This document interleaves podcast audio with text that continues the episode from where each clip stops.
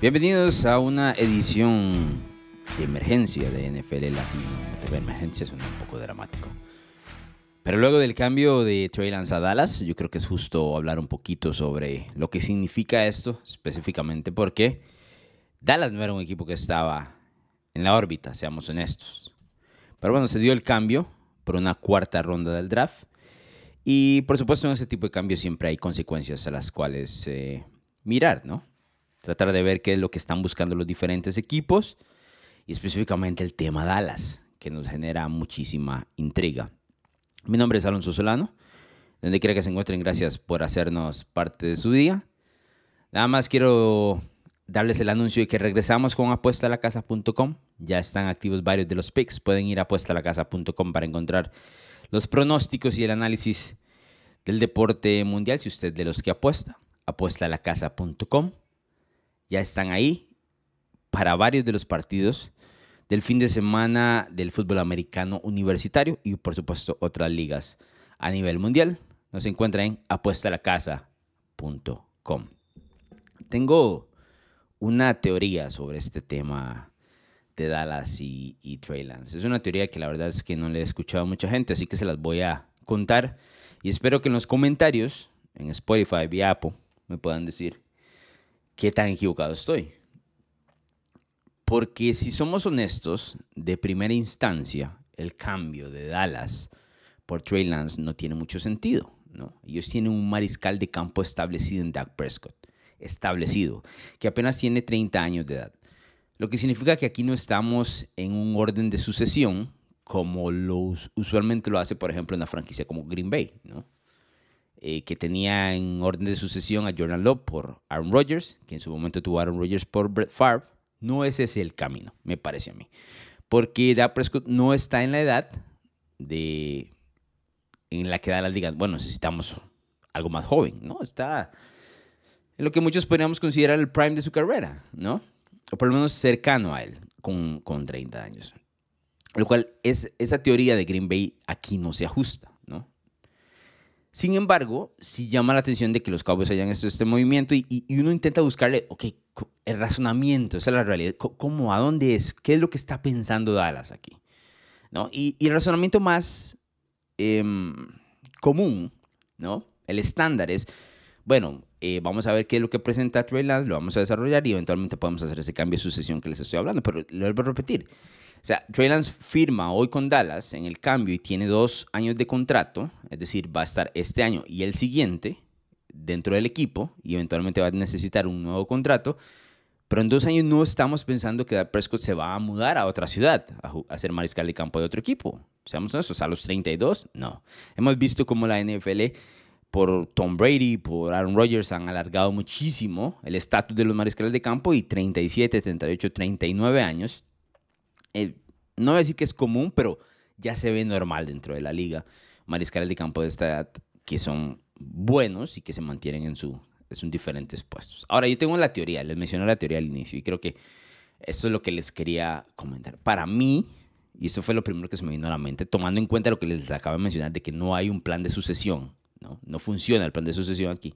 Para mí, Dallas está utilizando o va a utilizar a Trey Lance como una pieza de negociación, una moneda de negociación en el siguiente contrato de Dak Prescott. No. Se me hace, pero ¿cómo? Bueno, vamos un poquito hacia atrás. No sé si ustedes recuerdan, en el 2021, no fue hace mucho, estábamos hablando de cómo Dak Prescott merecía o no un contrato con un promedio de 40 millones de dólares al año. Ese era el momento, ese era el tope en el 2021. ¿Merece o no Dak Prescott los 40 millones al año? Fue un tema de conversación durante mucho tiempo en el offseason, porque Dallas lo había tagueado, le había dado la etiqueta de franquicia que le tenía que pagar en ese año poquito más de 31 millones por solo ese año pero obviamente era para mantenerlo y eventualmente extenderlo, ¿no? Entonces estábamos tratando de buscar el número correcto y dentro de los programas que hacíamos en NFL Latino y mucha gente que habla fútbol americano, era tema de conversación. ¿Merece o no Dak Prescott los 40 millones de dólares, ¿no? Ese era el tope en ese momento. Actualmente, en el 2023, el tope es superior en cuanto a promedio a los 50 millones. Lo hemos visto con los nuevos contratos de Jalen Hurts, el nuevo contrato de Lamar Jackson. Y en su momento, cuando Green Bay le dio el último contrato que tuvo Aaron Rodgers, eh, el año anterior también sobrepasaba en cuanto al promedio los 50 millones de dólares al, año. Eso significa que año tras año ese número va aumentando, ¿no? Como parte del mercado, es lo más natural del mundo. Entonces, en ese momento, en el 2021, la pregunta era, ¿merece o no merece los 40 millones? Pero ese, esa era la discusión equivocada. A ver, tal vez no equivocada, pero no era la discusión que a los Cowboys eh, les daba un dolor de cabeza, sino más bien era la extensión del contrato. ¿Cuántos años Dak Prescott iba a firmar en el contrato? ¿No? Dak quería firmar por tres, Dallas quería que él firmara por cinco.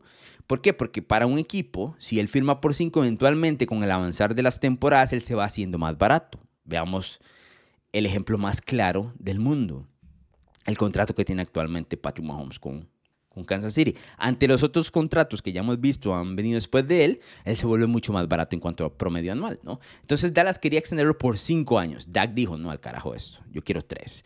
¿Y cuál era el pensar de Dak Prescott en ese momento? Yo quiero ser, curiosamente, como Kirk Cousins, porque Kirk Cousins, y yo lo escribí en el previo de Minnesota, que pueden leer en narrativax.com, Kirk Cousins es un absoluto mercenario cuando hablamos de dinero.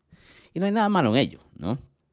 Pero el tipo es un mercenario porque le saca el, todo el jugo a sus diferentes eh, franquicias a las que, con las que ha jugado. A Washington le sacó todo el dinero del mundo jugando dos veces eh, etiquetado porque no llegaron a un, a un número a largo plazo.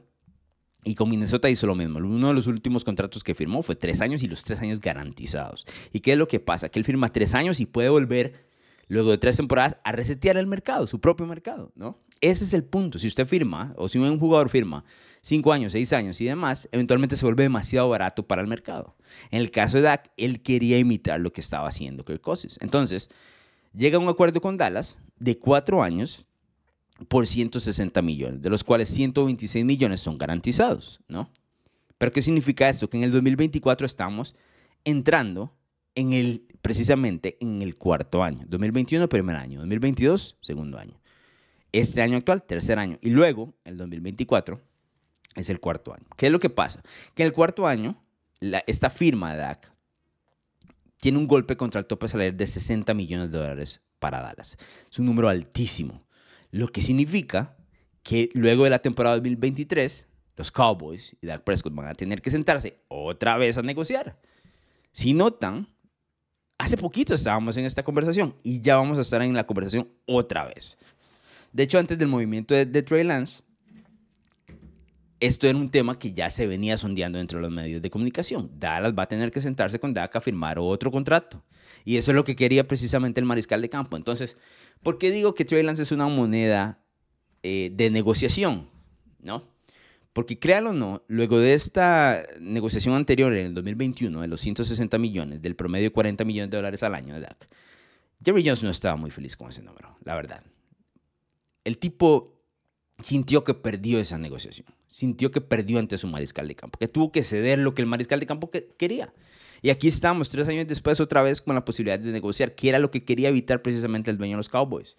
Es eso lo que pone contra la pared a la franquicia, ¿no? Y lo que pone contra la pared al, dueño en este caso. ¿Y qué era lo que iba a suceder si no se hacía este movimiento de Trey Lance? bueno, nadie lo estaba pensando que se, iba, que se iba a dar.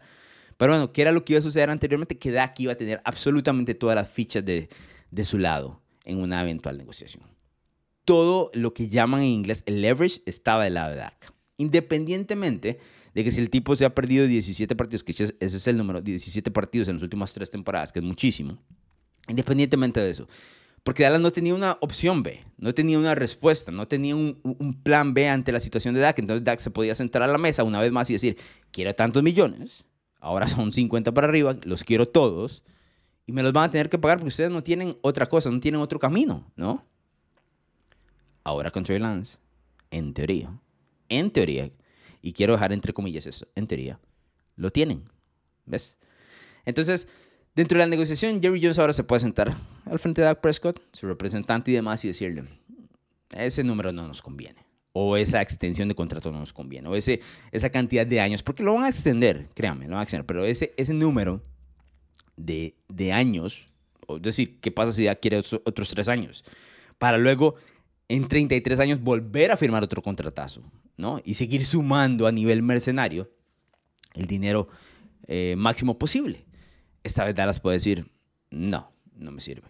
No creo que un número, sea un número adecuado, ¿no? Porque, y ahora tengo opción B en Trey Lance. Ahora, que podemos decir que Trey Lance no está en, la misma órbita de talento que Doug Prescott, está bien, no hay ningún problema, ¿no? Pero Trey Lance tiene 23 años y es precisamente Dallas lo, lo adquiere para moneda de cambio de negociación, ¿no? Pero también para intentar desarrollarlo en estos siguientes dos años, eventualmente ver qué es lo que tiene, a cambio de una cuarta ronda, que es un precio razonable, especialmente si comparamos el precio que pagó San Francisco con sus tres primeras rondas para tenerlo en el 2021 también, ¿no? En ese draft. Entonces, esta es la presión, ese es, el movimiento de ajedrez que me parece que Dallas puso. Movió una pieza lo suficiente como para tener un poquito del lado de la negociación, algo que le diga a Dak Prescott, ok, no quieres jugar por tal número, está bien, vamos con Trey, ¿no? Y Trey va a tener tiempo de desarrollarse dentro de la ofensiva de Mike McCarthy. Que vaya a funcionar o no, no tengo la menor idea, ¿no? Porque hoy muchos están muy seguros y muy confiados de llamar a Trey Lance un bust, ¿no? Eh, este error dentro del Matrix en la elección de mariscal de campo, ¿no? Y San Francisco concede, concede eso. ¿Por qué San Francisco concede? Porque dice, no, o sea, necesito cambiar por algo, traer algo de vuelta. Además de que Trey Lance dentro de la semana una vez le dijeron que iba a ser el mariscal de campo número 3 después de, de Sam Darnold, dijo, no, necesito, quiero otro equipo, ¿no? Y San Francisco concedió pero concede la derrota. Eso lo hablé yo en el podcast anteriormente. Eso es un movimiento donde los Niners dicen, la verdad es que me equivoqué al, elegirlo. Pero bueno, vuelvo al punto original. Para mí es, es, es eso, es, es, todo es eso. Porque de otra manera no le encuentro ningún sentido. Porque vuelvo a repetir, por la edad de Dak Prescott no hay una situación de sucesión. Pero sí hay una situación donde estos dos, tanto Dak, el, campamento de Dak, como los Dallas Cowboys, se tienen que sentar a firmar un nuevo contrato luego del 2023. Y Dallas no tenía em, ningún peso en esa negociación hasta ahora. Ahora lo tiene. No es un gran peso tampoco, no nos volvamos locos. Pero es un peso, es algo. Puede decir algo. Tengo un plan que puede decir, bueno, Dax, si no vas a firmarte etiqueto y luego vamos a ver qué hacemos. Pero también desarrollo a Trey, ¿no? Trey tiene 23 años.